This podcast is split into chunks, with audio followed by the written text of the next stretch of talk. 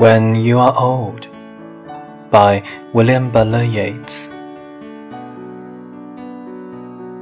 When you are old and grey and full of sleep, and nodding by the fire, take down this book and slowly read and dream of the softer look your eyes had once, and of their shadows deep.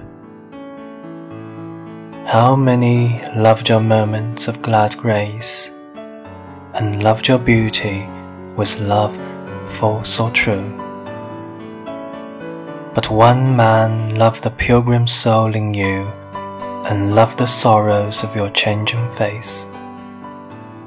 And bending down beside the glowing bars, murmur a little sadly how love fled and paced upon the mountains overhead, and hid his face amid a crowd of stars.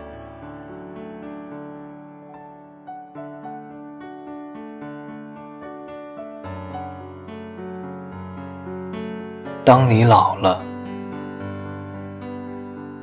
当你老了，头白了，睡意昏沉，炉火旁打盹儿。 请取下这部诗歌，慢慢读，回想你过去眼神的柔和，回想他们昔日浓重的阴影。多少人爱你青春欢畅的时辰，爱慕你的美丽，假意或真心。只有一个人。爱你那朝圣者的灵魂，爱你衰老了的脸上痛苦的皱纹。